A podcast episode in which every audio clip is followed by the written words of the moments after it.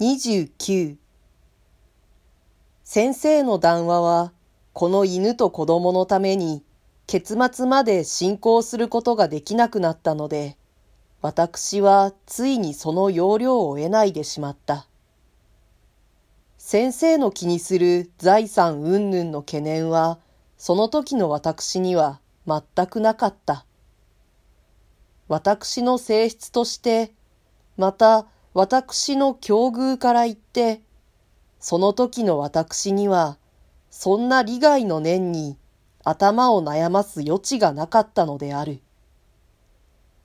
考えると、これは私がまだ世間に出ないためでもあり、また実際その場に臨まないためでもあったろうが、とにかく若い私にはなぜか金の問題が遠くの方に見えた。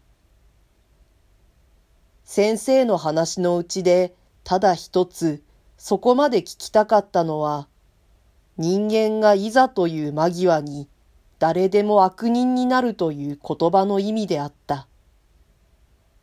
単なる言葉としては、これだけでも私にわからないことはなかった。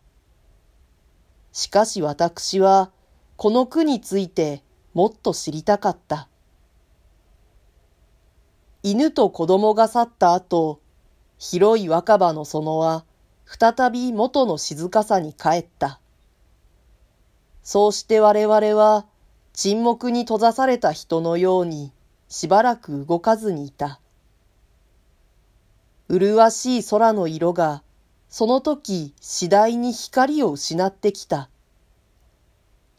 目の前にある木は大概楓であったが、その枝に滴るように吹いた軽い緑の若葉が、だんだん暗くなっていくように思われた。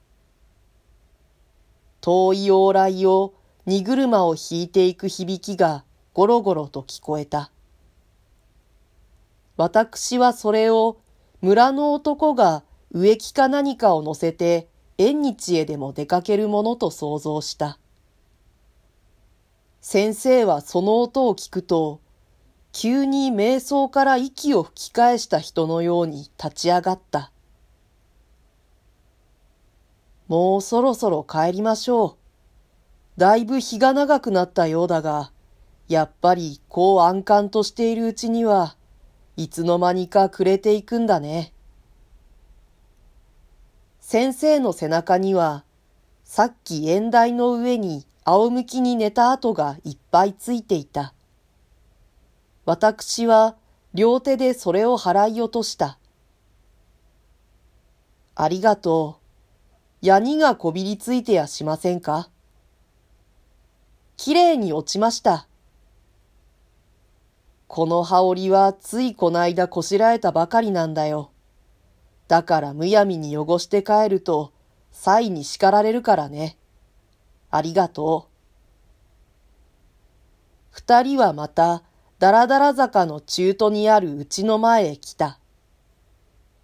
入るときには誰もいる景色の見えなかった園に、おかみさんが十五六の娘を相手に、糸巻きへ糸を巻きつけていた。二人は大きな金魚鉢の横から、どうもお邪魔をしました、と挨拶した。おかみさんは、いいえ、お構い申しもいたしませんで。と、礼を返した後、さっき子供にやった白道の礼を述べた。門口を出て二三丁来たとき、私はついに先生に向かって口を切った。先ほど先生の言われた人間は誰でもいざという間際に悪人になるんだという意味ですね。あれはどういう意味ですか？意味と言って深い意味もありません。つまり事実なんですよ。理屈じゃないんだ。事実で差し支えありませんが、私の伺いたいのは、いざという間際という意味なんです。一体どんな場合を指すのですか？先生は笑い出した。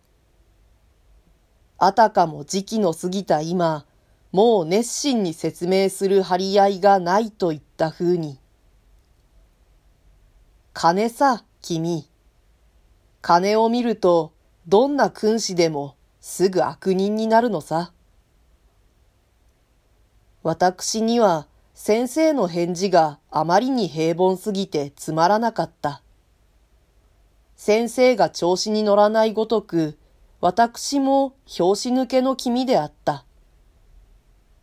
私は済ましてさっさと歩き出した。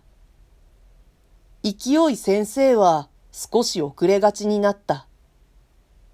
先生は後から、おいおい、と声をかけた。空見たまえ。何をですか？君の気分だって私の返事一つですぐ変わるじゃないか。